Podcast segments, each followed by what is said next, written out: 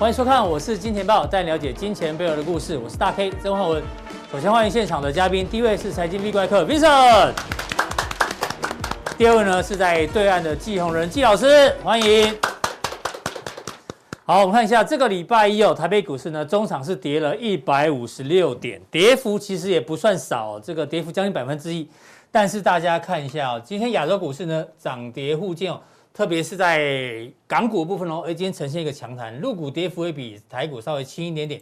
那台股今天其实哦，盘中最低来到一万七千三百六十八点，应该算一算差不多，你看一万七千六百八嘛。跌了快要三百点左右，但是呢，哎，不错，拉了一个蛮长的这个下影线哦。那这一个技术面呢，到底怎么做观察？还是要从新闻面的角度来做观察？待会请教 V 怪客，因为最近有人说这个技术分析无用论，因为呢一直跳空，一直跳空。你如果呢 死守技术分析的呢，你会被扒来扒去。因为现在的行情基本上受到战争的影响，受到疫情的影响，所以技技术面呢不太容易做一个判断。另外一个要观察的重点呢，在于台币哦。大家看台币呢，在我们录影过程当中呢，还是往上呈现一个贬值哦。观众朋友，已经贬到二八点七七对一美元哦，已经创下了一个波段的新低哦。所以代表台北股呃这个台币呢非常的弱，所以要担心呢外资可能会持续做一个卖超。好，提醒观众朋友呢，我们每一天的节目呢都是在我们的官网有这个报的 logo 跟首播，麻烦订阅开启小铃铛，同时呢。顺便分享好不好？就可以让人更多人知道我们的这个平台。那加强定有更多的投资信息，希望大家一并的做订阅。如果你需要看到一些有趣的幕后花絮，或是有一些这个投资小学堂的东西，在我们的 FB 后都会出现。那偶尔会有一些有奖征答，谢谢大家的一个支持。好，今天要跟我们的 V 怪客先从行情做讨论。这个呢，小编今天帮我们准备的主题板叫什么？粗心大意。意想不到，真的意想不到，台湾的疫情呢，跟对岸大陆的疫情呢，突然呢，就加热加增温起来了。对对对对对，台湾今天最新是公布本土案例是三十四例，也不算少。哦，那会不会是因为大家开始粗心大意哦？比如说像你现在进入，会哦会哦会松懈。你现在进入 Seven，你还会你还会扫实名制吗？小心哦，要罚钱的哦。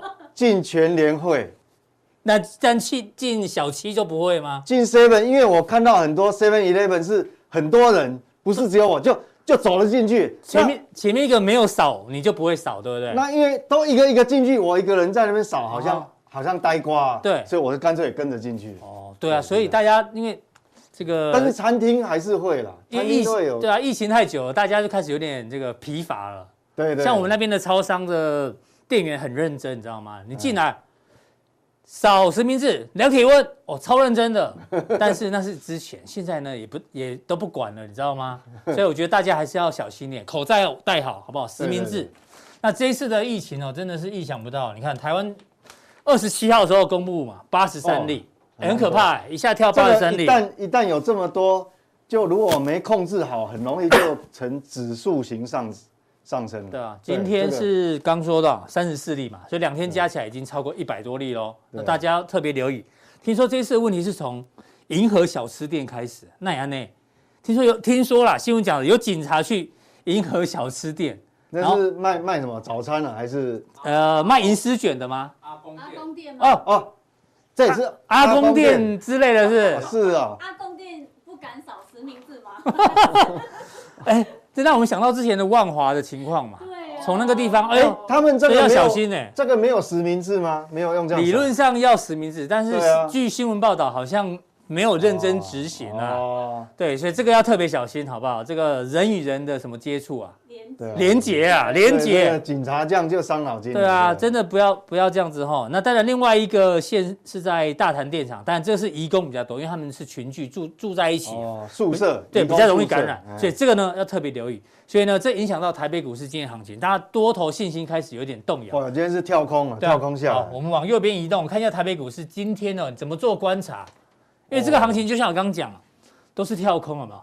对。从战争开始，跳空，跳空，跳空，跳空，跳空，跳空，一堆跳空啊，很难做。这个其实本来是有机会，嗯，再攻上去的啦。是。本来是有机会再攻上去，因为你看，其实呃，国际股市也没有也没有特别弱啊。对，美美股其实还至少有稍微有止稳啊，对对，蛮强的。德国也没有继续重挫啊，所以、嗯、这个应该就是本土我们自己的原因呐、啊。嗯哼，应该属于亚洲，就是我们两岸自己的这种因素、啊。疫情的关系，那对。那我刚前面讲说靠技术面的人很辛苦，我举个例子哦，我们的小编哦说他的老婆的妹妹的哥哥的弟弟是 之类的，反正就是有个亲戚。怎么这么远啊？这么远。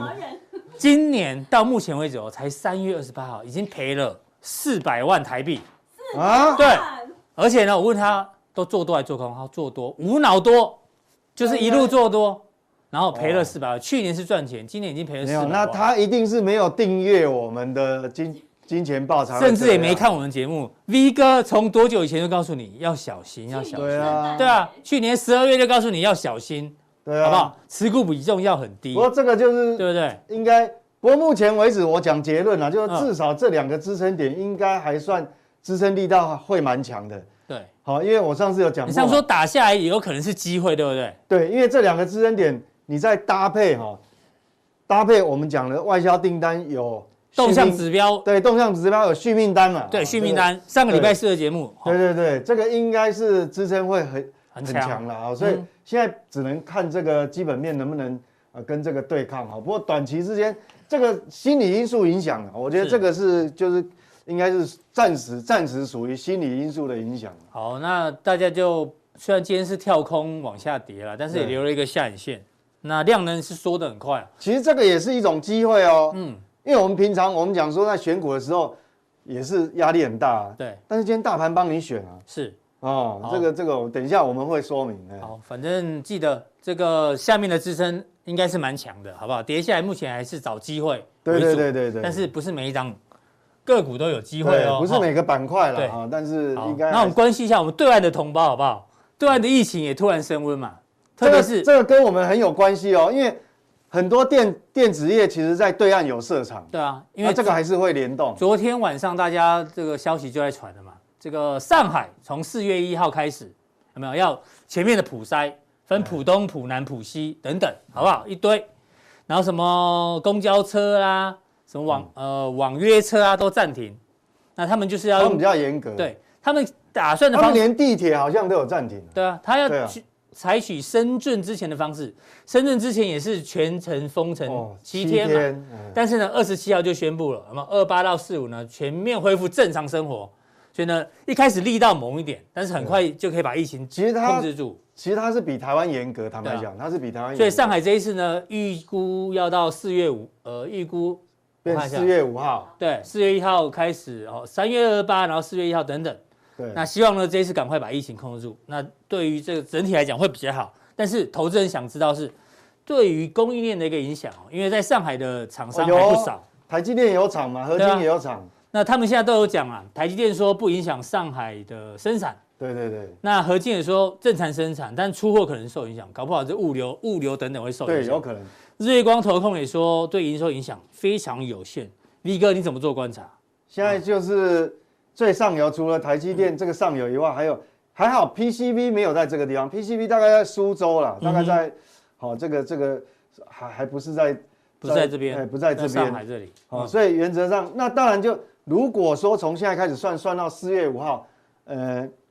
也不算长，嗯，所以基本上这个应该讲，这个影响是可以控制，因为我们讲说，我们在产出总总是产出或是备料，总会有一些库存嘛，对，所以这样如果说你到四月五号，如果说就没有问题把它搞定的话，就这个不要再继续封城了，那应该影响就比较小。那你如果继续再超过四月五号，嗯哼，那就不一定哦，是，好，因为你到最后还是会影响一些物流。那我们来看哦。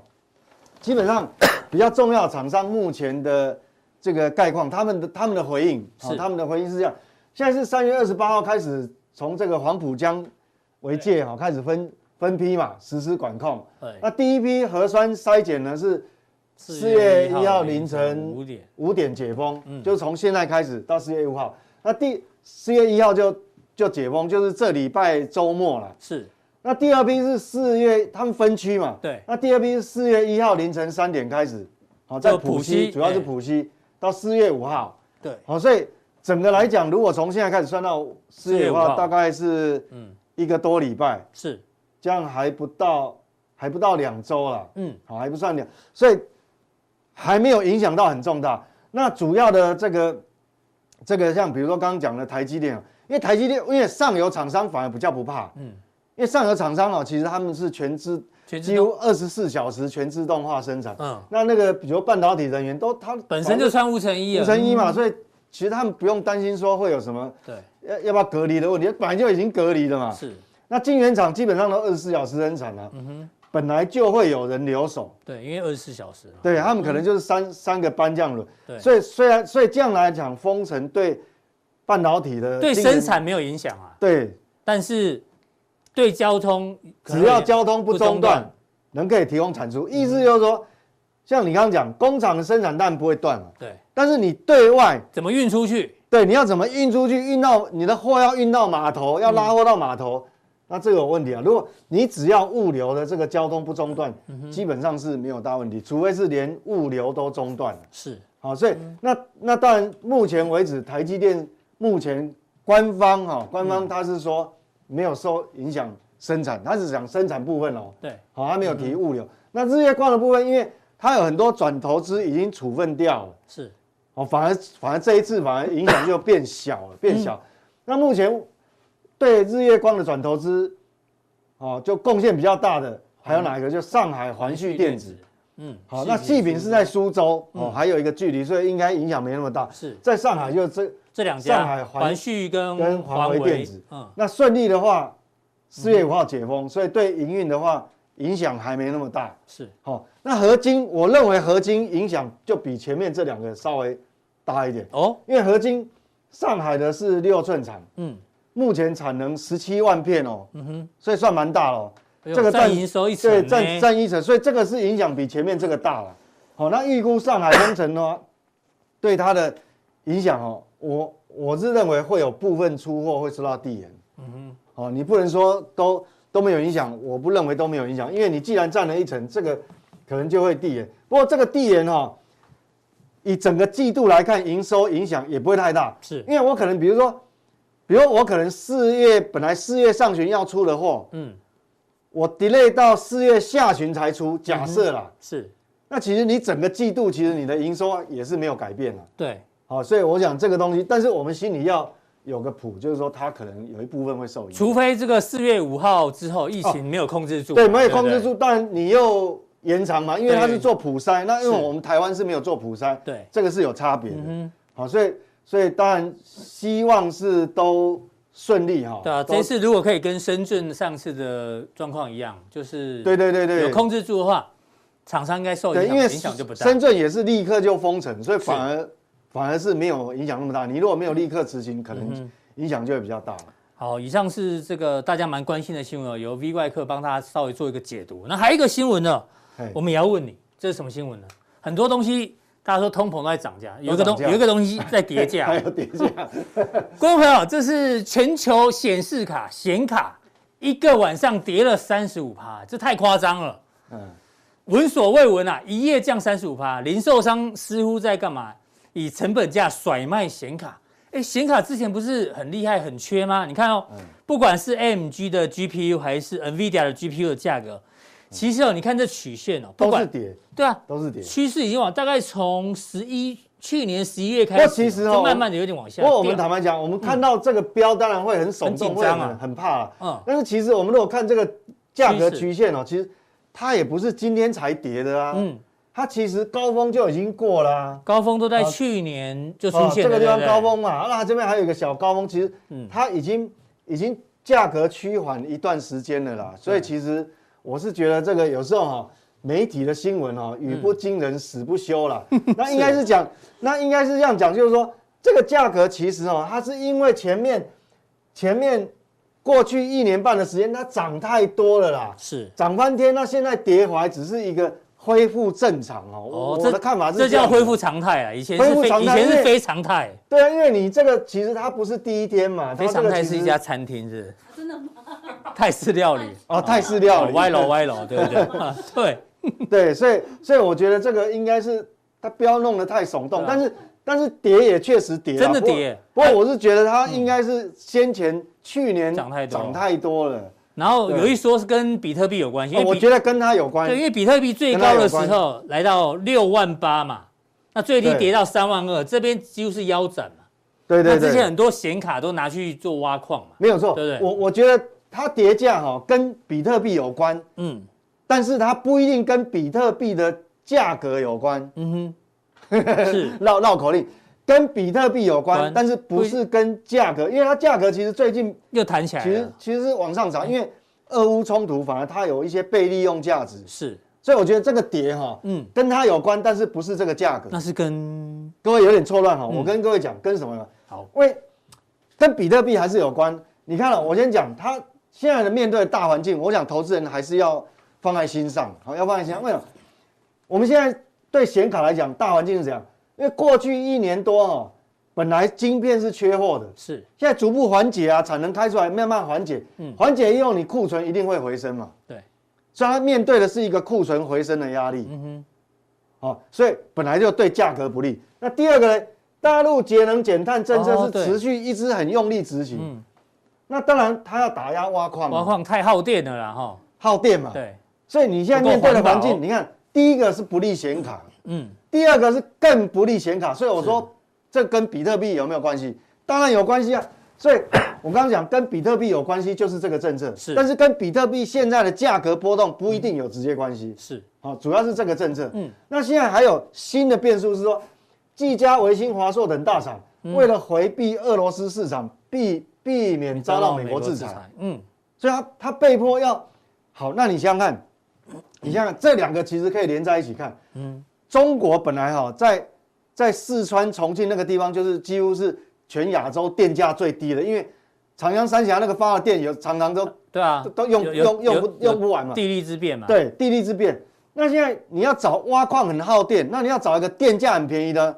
过去来讲，很多大陆的挖矿有一部分就就移到那个俄罗斯，因为俄俄罗斯的能源电价太便宜了。是好，那所以俄罗斯是一个也是。显卡本来就是一个重要的市场啊，嗯哼，哦，挖矿嘛，对，那你现在为了要回避俄罗斯，不能卖到俄罗斯去了，暂停出货，对啊，那、哦、那你这个需求，所以这个其实都是不利于显卡市场。嗯、是，那还有一个最后一个是，今年有很多，我们知道伺服器他们都有推出很多新的晶片，是不是只有伺服器？嗯、不是，它连显卡也有很多新新的产品、嗯、新的规格。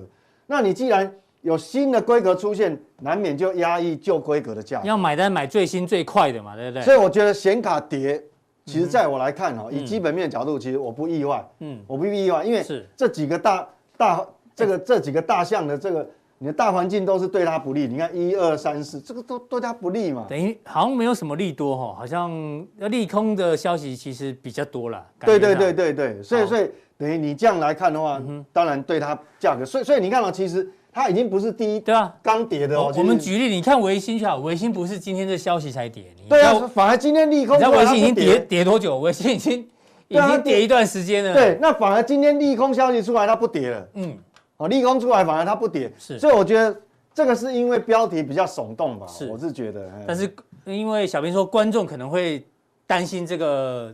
问题的对对对，但严重性环境确实对他不利了。我们光看这个，你说哪一个对他有利？确实是这样。所以有时候不要被报报纸媒体的标题影响到啊，他是语不惊人死不休。对啊，好不好？V 哥把它戳破了，就是这样。好，好，最后呢，我们要讨论到接下来的资金的问题啊。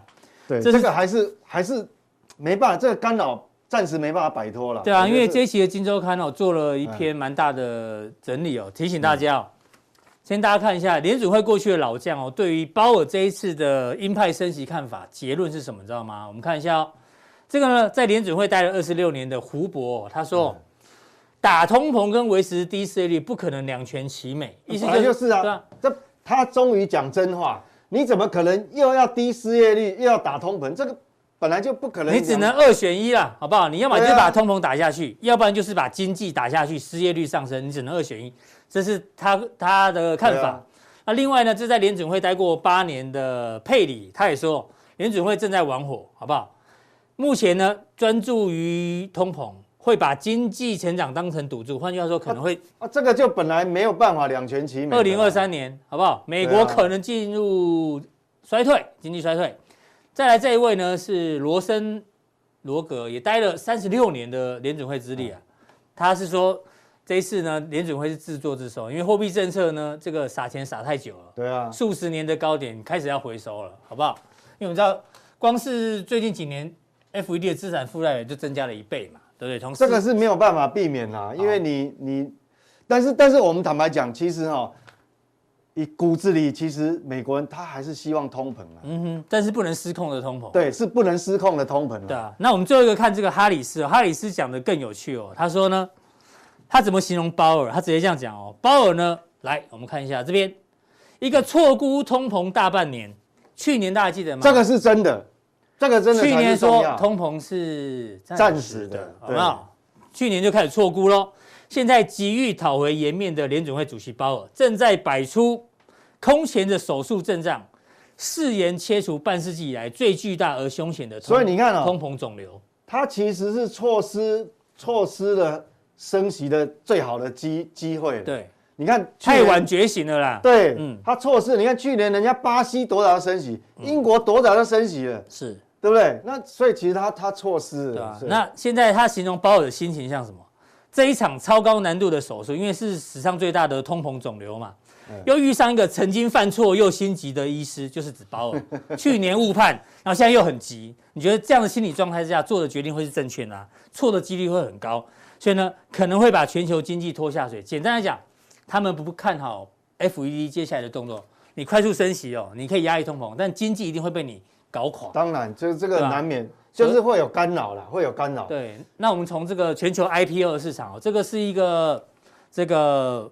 风险偏好的一个指标了，IPO 如果金额越高的话，代代表市场风险偏好越高。对啊，对啊，对啊。你看今年第一季的 IPO 的金额跟去年同期，去年这么长，今年剩这么短，同样的时间哦，都第一季衰退了七成，所以代表什么？现在市场上极度保守，现在只认定什么有盈利的、有稳定的，他们才投资，他们已经不管本梦比，甚至连本益比都要下修，好不好？这都是。前面这个问题所造成的，V 哥怎么怎么做解读？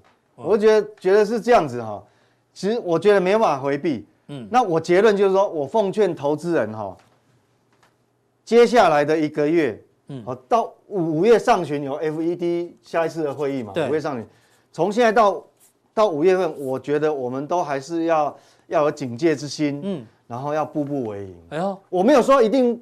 会发生什么事？但是要步步为营。我们要有警戒之心。为什么？因为你看，小编的老婆的妹妹的哥哥的弟弟，有没有听到？未来五月 FED 开会之前，步步为营，不要无脑多。因因因为你看哈，上礼拜五，你看这个这是怎么标的？两年期公债是直接这样喷出去，喷出去。因为上礼拜五，上礼拜五那个公债还暴跌。嗯，好，那当然代表就是那个利率飙升上去哦。那我让大家可能没有感觉哈。我们先来，你先记一下。那我们在看现在在看节目的观众啊，你记一下、嗯、这个哈，两年期，两年期公债殖利率二二八，二点二八哦，好记，二二八很好记，二点二八。嗯，那你看哦，两个礼拜前台多少？呃啊，没关系，我我们啊，这个这个好，两个礼拜前，两个礼拜前十四号的时候，一点七九而已。嗯，你看这样差多少？才两个礼拜，所以为什么你刚刚讲说？鲍鲍威尔他当然很急啊，嗯，那我们看现在哈、喔，升息几率第一名变谁？本来上礼拜四第一名是什么？九码，九码，九码现在掉下去了，九码是这一条线，现在串起来是什么？十码，十码，三十九点八，嗯，不是说九码跟十码还在伯仲之间，没有、欸，它已经拉开距离了呢、欸，真的，嗯，这个是，这是华尔街。债券利率期货交易出来，这个我们要尊重它。是十码多恐怖啊！等于代表今年要升二点五二点五个 百分点呢，多恐怖！所以变成说你几乎每一次开会都要升，假设照这样的话，每一次开会都要升两码。嗯哼，好，那这个严重程度到底是会怎么样？就是嗯，就是我刚刚讲哦，你看哦，两个礼拜前。两年期公债殖利率还在一点七九的时候，嗯，那时候的这个这个是什么？S M 这个柱状体是 S M B 五百股利殖利率减掉无风险利率叫两年期公债殖利率，减掉它已经是负的嘞。啊，已经是负值了，所以它没有吸，没有说股票没有吸引力啊，没有吸引力，所以买债券就比较安全。很多保守的资金哦，它就撤退了，嗯，好，它会撤退。那何况你现在已经来到二二八，二点二八了，二点二八，那负值变更大，那负值是不是那个更长？嗯，是变这样，现在都变一点三三了，负一点三。那你说，哎，买两年期债券的殖利率竟然比股票殖利率高出一点三三，那也有很很很多很多保守的人当然就退出股市了。没错，嗯，那前那我们就要来研究说，到底会发生什么事？前一次发生这个事情的时候是在二零一八年。哦，就这一段是？对，嗯，那你看哦，二零一八年，我我说为什么我们要警戒之心？二零一八年到底发生什么事？嗯，二零一八年 FED 总共升息四嘛，嗯，当然它二零一七也有升了，是，不过它间隔时间都是都是比较长，那一样哦，二零一八算是升四嘛，已经算很多，那很刚好刚好三六九，哎，上礼拜讲的三六九又是什么？三六九十二各升一。各升一次，那你现在看，那它刚刚开始升的时候，就好像我们现在哦，利空出尽，哎，慢慢涨，慢慢涨。这是周，这个是周 K 线，三月升一次，六月升一次，九月升一次，哎，这是周 K 线。那你看哦，三月升一次，六月升一次，九月升一次，嗯，那是不是升三嘛？对。那今年是三，今年升三码会在什么时候？可能五月啊，因为三月已经一次一码了嘛。五月上旬两码，再两码就三码，三码。那升三码是发生什么事？二零一八它升了三，刚开始第一次是利空出尽，升到第三码的时候，哎呦，崩下来，从两千九跌到两千三呢，那跌幅很可怕哦，二十几个百分点，二十几趴。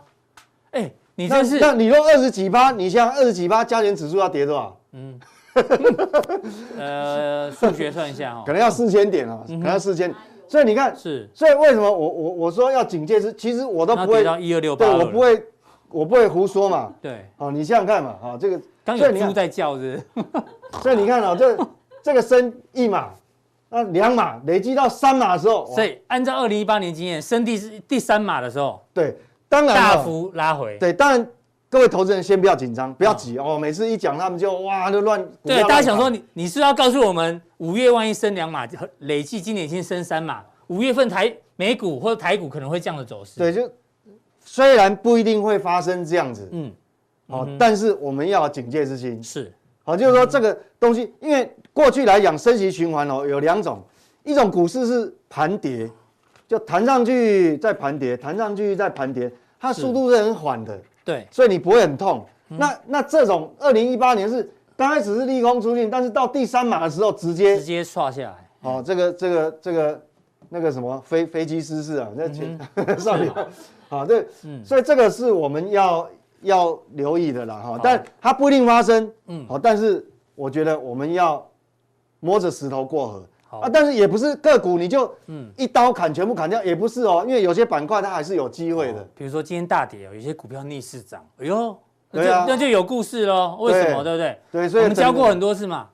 大盘大跌的时候呢，要拥抱。选股了，对，要拥抱利空，因为大盘帮你选股比我们自己还要精确。是，好，谢谢 V 哥提醒我们哦，这个万一五月升息两码，今年累计升息三码，二零一八年的经验就这样，升息三码的时候呢，可能会这样。但是不一定会发生，不一定发生，但是对，但是我们还是要警戒之心呢。好，谢谢 V 哥的一个分享。那今天的加强定呢？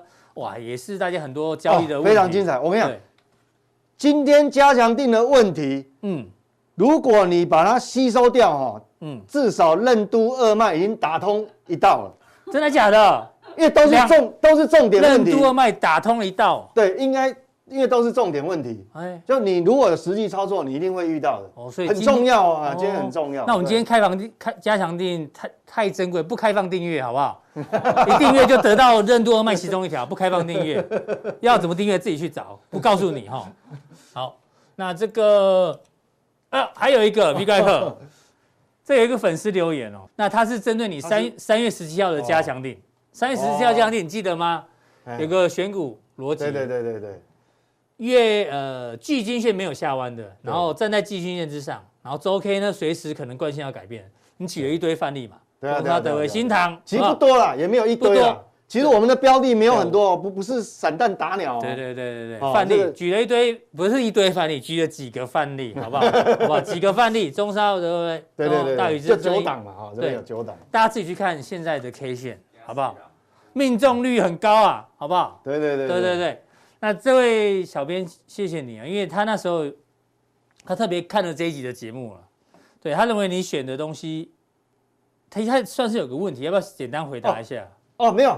他这个问题加强定有哦，真的加强定有，我等等这个等一下我差一点露馅儿，哦，对，等一下就回答，因为这个其实是很重要，就你每个人实物操作上面你都会遇到的。好，他的问题叫做基本，你看你选了这一些范例里面，为什么命中率会那么高？你是从基本面、技术面还是筹码面？优先顺序是什么？哎呦，这很重要哦。对啊，任督二脉其中一条，好的，就得加了。好，那这样你怎么定呢？大家自己去找，今天不讲哈。好，对，因为太重要了，这个 希望你不要找到哈。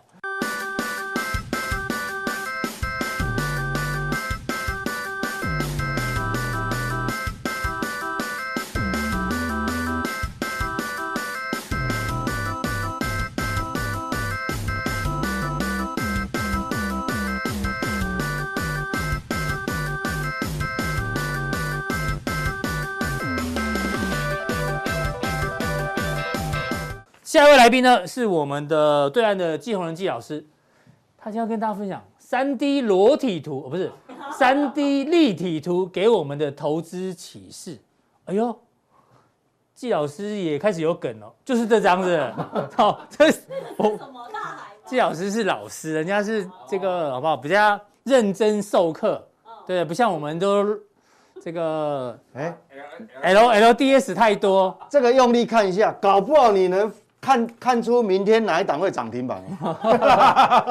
对，那季老师他到底带来的内容跟这张图有什么关系呢？请继续看下去。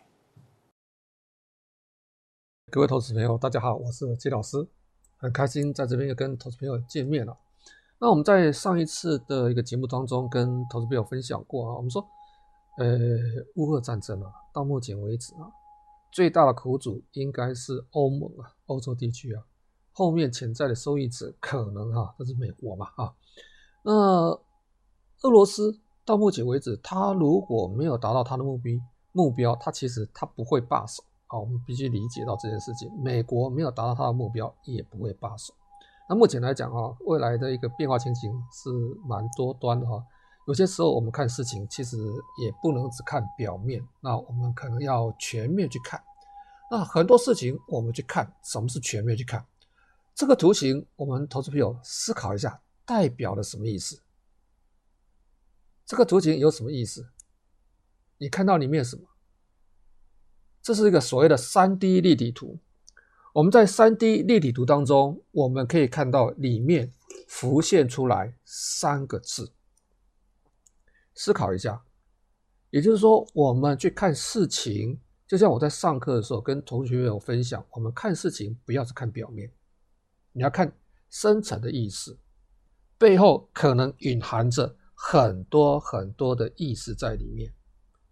啊，给我们的投资朋友一点时间啊，你也可以把这个图截下来哦。你在手机上、在电脑上，甚至你在电视上，你去看上面浮现有三个字，就说我们在看事情、在做投资决策的时候，我们必须思考里面深层的意思。好，我们说我们看事情不要看表面。那我们说美国的通货膨胀问题，其实是大家都知道的。那美国的 PPI，我们看到它已经连续二十个、二十二个月上涨，年增十 percent。啊，目前啊，上个月二月份的这个报告是十 percent，是美国有 PPI 记录以来首次突破两位数。记得两个关键字，一个是能源，一个是食品。哦，能源跟食品价格是驱动美国的 PPI 跟 CPI 上涨的很重要因素。好，我们也看到什么？看到美国它的二月份的 CPI 创了四十年新高。我们在上一次节目当中跟投资朋友报告过，在四十年前，美国经历到了两次的石油危机，那时候的一个呃市场利率接近十%。那目前市场利率是多少？市场利率目前来讲还是趋近于零，还是趋近于零。市场上，我们个人认为，应该不能说我们啊，就是我们有我我我个人认为，美国在这一段时间，它要解决的问题，并不是通货膨胀问题，它解决的是什么？美元霸权。哦，美元霸权受到挑战。好，回到这个地方来，美国的核心 CPI，我们说 CPI，啊，CPI 创了四十年的一个新高，PPI 也是持续往上涨。好，CPI 我们看到核心 CPI，核心 CPI 是扣掉了一些季节因素、气候因素的一些所谓比较影响的这个经济循环股，我们把它扣除掉啊，这些产品的价格因素我把它扣除掉，就是我们的核心的 CPI。核心 CPI 我们要扣掉影响最大的一个叫做食品还有石油。刚才我们看到了，我们扣掉食品跟石油这两个关键字一定要记起来。哦，一个叫能源啊，前面我们叫做能源，哦，能源跟食品，好，食品跟石油价格影响，你把它记起来。好，回到这边，我们看到这四五十年来，美国的核心 CPI 跟一年期国债利率的走势，很明显，我们看到一个现象，美国的国债利率长期来讲是比我们的什么物价来得高，比核心的 CPI 来得高。现在美国的核心 CPI，我们下个投影片你会看得到，美国的核心 CPI 也是居高不下。好，长期来讲哦，我们说国债的利率，国债利率跟我市场利率是有关系的哦。好，我们的一年期国债利率，实际上长期是在什么？在核心 CPI 之上，也就是说，我们的实质利率大部分时间是维持正的。但是现在的实质利率是负的，啊，实质利率是负的。我们等一下会告诉我们，名目利率减掉通货膨胀率等于实质利率。哦，记得这个名词。好，我们看到十年期通货膨胀率已经到二点九五，五年期的通货膨胀率是五哎三点五九，市场预期这个什么？我们扣除掉食品跟能源，扣除掉食品跟能源已经接近五点五%有没有看到？好，我扣除掉服务，我服务业的这个这个所谓 CPI，扣除掉能源哦，前面是商品 CPI，扣除掉能源跟跟所谓的食品，我们看到它的一个相对的位置都已经到很高的高点了。这是 CPI，我的预期通货膨胀率是二点九五，三点五九。思考一下，哦，我们的商品跟服务业的 CPI 也都飙涨。我们的通货膨胀率也在高点，所以美国通货膨胀这个是大家都知道事情，不会一次就结束的，不会一次就结束的。那我们刚才讲到食品，俄罗斯跟美国是全世界最大的一个所谓的一个天然气、石油的输出国家，它也是很多的有原物料输出国家，也是什么粮食的输出国家，也是什么。化肥的输出国家，北美化肥的价格创历史新高。肥料这两年因为天灾人祸，我们知道粮食是减产的，有些地方是干旱，有些地方水灾啊，还有这些战争因素。我们说粮仓，乌克兰跟俄罗斯粮仓这些啊因素，使得我们的粮食问题会越来越严重。你未来就会看到粮食危机，新兴市场，尤其是那种比较落后的市场，会比较辛苦一点。粮食危机，物价持续上涨，化肥价格上涨，我们的物价、粮价更会上涨，通货膨胀就会持续下去，啊、就会持续下去哦，这是我们要思考的一个问题。好，除了这个以外，我们还说什么？石油。那我们看到这是所谓的西德州原油，就纽约轻原油啦，是西德州嘛哈，再过来布兰特原油，居高不下，居高不下。那我们说，在一九七零年代，美国的所谓的遇到了所谓的这个石油禁运啊，遇到了所谓的这个石油危机啊，其实全世界都有石油危机了，不能说美国啊。美国采取的一个策略哈，recession 的一个策略，经济衰退，经济衰退的策略，降低需求，所以我们在上次上课的时候，我们跟投资朋友讲过，我们说在那一段时间，美国是停滞性通货膨胀，经济是怎么样？没有前进的，物价持续上涨，它降低需求。这次会不会这样做？我们不知道。哦，会不会用所谓的经济衰退降低需求的方式来抑制通膨？我们不知道。但是我们刚才讲过，目前来讲，美国的通货膨胀它会持续下去。美国要解决的是所谓的石油美元的问题，因为美国制裁了所谓的呃俄罗斯啊，就是切断了所谓的 SWIFT 的一个一个所谓的一个我们的一个汇率汇汇兑啊汇兑的一个一个一个所谓的一个机制。在这个情况之下，俄罗斯反制裁。他反制裁的方式是什么？他反制裁方式是说，不友好国家你要购买美诶购买俄罗斯的石油、原物料、天然气、大宗物资、化肥、农产品，你要用什么卢布计计算啊？用卢布去买。当然了，因为我们知道俄罗斯受制裁嘛，所以他他不能用用美元、用欧元交易，他用卢布，间接可能受惠的可能是。人民币啊，我们观察一下啊。好，美元这段时间在走强哦，资金是他希望能够回流啊，因为市场上应该会有缩表动作会出现哦。除了我升息之外，还要缩表啊，缩表动作会出现。好，我们知道说这段时间，包括了中东的产油国哦，市场上最大的产油国是什么？中东地区，美国跟俄罗斯，美国。跟中东地区的这个石油能不能补这个所谓俄罗斯缺口？短时间内有点困难，短时间内有点困难。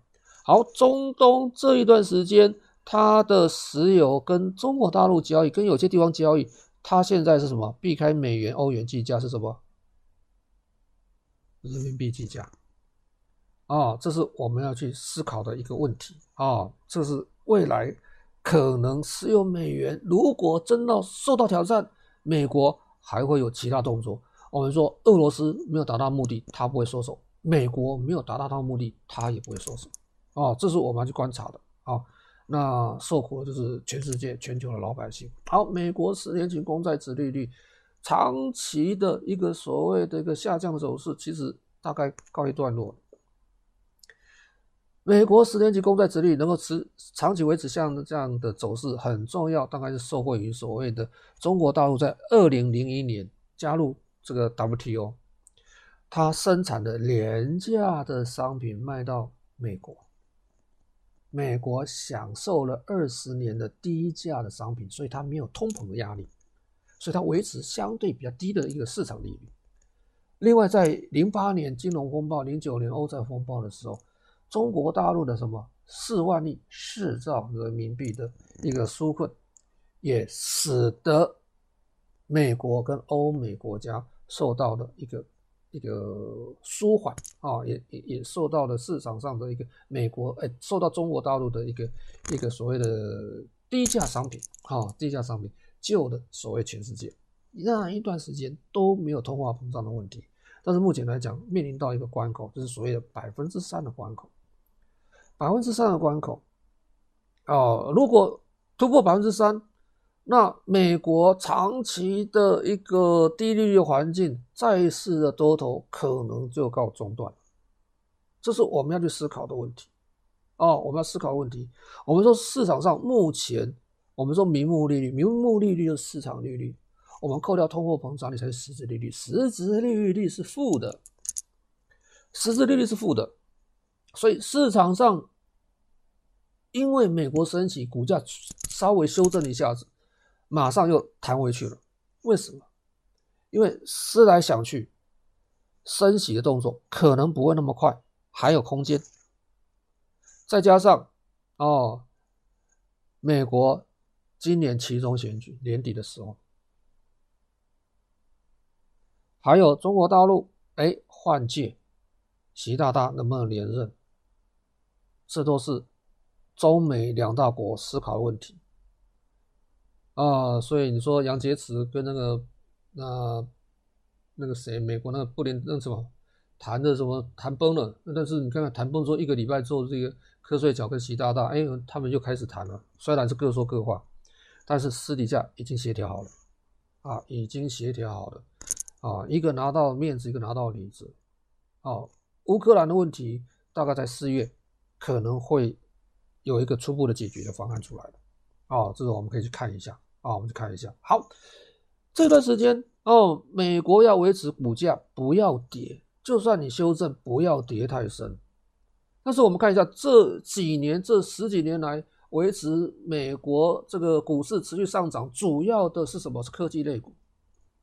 科技类股，你看这这个这个所谓的一个呃有点淡黄色不米黄色线啊，咖啡色线好了啊。S&P 那纳斯达克，你看相对这一段时间它涨幅远远超过纳斯达克。好，我们看到 S&P 它的本益比、股价净值比。会偏高，那纳斯达克会不会更高？纳斯达克如果更高，那价格能够居高不下吗？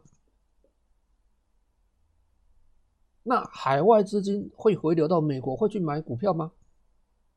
这我们要思考哦。短时间会维持高档震荡，慢慢会下来。你看到前面的例子，前面的例子在哪里？木杰。木杰的 ARK 基金系列最重要是属于这这种科技类的 ARKK，ARKK 的 ETF，哎，其实跌的蛮辛苦的，跌幅蛮重的。ARKK 它主要投资最大股票是什么？特斯拉，新能源概念股啊。特斯拉持股比重最多的是十一点多啊，因为股价下跌啊，ETF 下跌，股价下跌，所以我们知道说它的持股比重现在只有八点多，不到九成。前五大持，哎，前五大持股大概是三十二 percent。坦白说，跌升会有反弹，但是反弹之后，我们看到了成长性的股票在修正。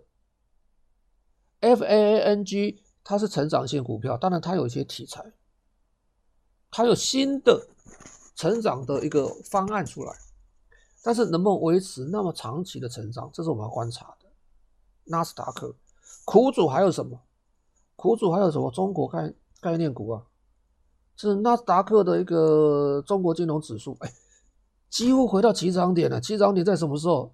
二零一二年啊，对不对？美国要修理中国大陆啊、当然有很多的一个眉眉角角，制裁中国大陆有几家公司又被点名了，可能会下市。所以我们看到说，在去年中啊，去年去年初、前年底开始，我们看到这种高估的成长性的中国概念股持续修正，看尖头反转，下跌的速度多快啊，多惊人！哦，你看到阿里巴巴那些股票，募集的股票，这种成长性的股票，中国概念这种成长性股票都在修正。那美国的。这种成长性题材股票会不会修正呢？资金会转到所谓的防守性价值型股票上面呢？想想看，那中证海外啊，这个中国网络五十的一个指数太大跌，大跌七十三 percent。哦，这几年这个外资持续买进港股哦，但是今年变成净流出，净流出是前两三个礼拜，光这两三个礼拜的卖出。哦，就使得所谓的这个所谓的香港的这个港股啊、哦、被净流净卖出哦，净卖出哈、那你看看哦，海外中国概念股，这中国概念股有些在美国挂牌，有些是在所谓的香港挂牌。苦主啊，跌到这里有没有空间？欧美有一些科技大厂赚全世界的钱，那你说美国抑制？中国概念股不能在海外赚钱，这些公司赚中国自己境内的钱够不够？这些公司有很多开始这个实施所谓的股票回购策略。上个礼拜资金海外资金变成净流入，你看那个 V 型有点尖头反弹，我们不要说反转，尖头的一个反弹，海外。的这个所谓的一个金融指数，中国概念股也是所谓的 V 型的反弹。中概股有一些涨幅都涨了五成、六成、七成的。你说，哎，你跌幅跌六七成，涨幅涨那是一点点，没有错。资金有再进来，但是你不要期望说它会跟以前那种长多的走势哦，它要走要慢慢来哦，你要用策略定时定额，类似这样概念，慢慢布局，不用着急。我们说在前几个礼拜啊，外资很难得在这个所谓的一个港股上面做所谓的净卖出，资金流出，当然这跟这个外资在全世界的股票配置有关系。哦，全世界的资金配置有关系，所以港股卖出是很正常的。在上个礼拜，资金要净流入了。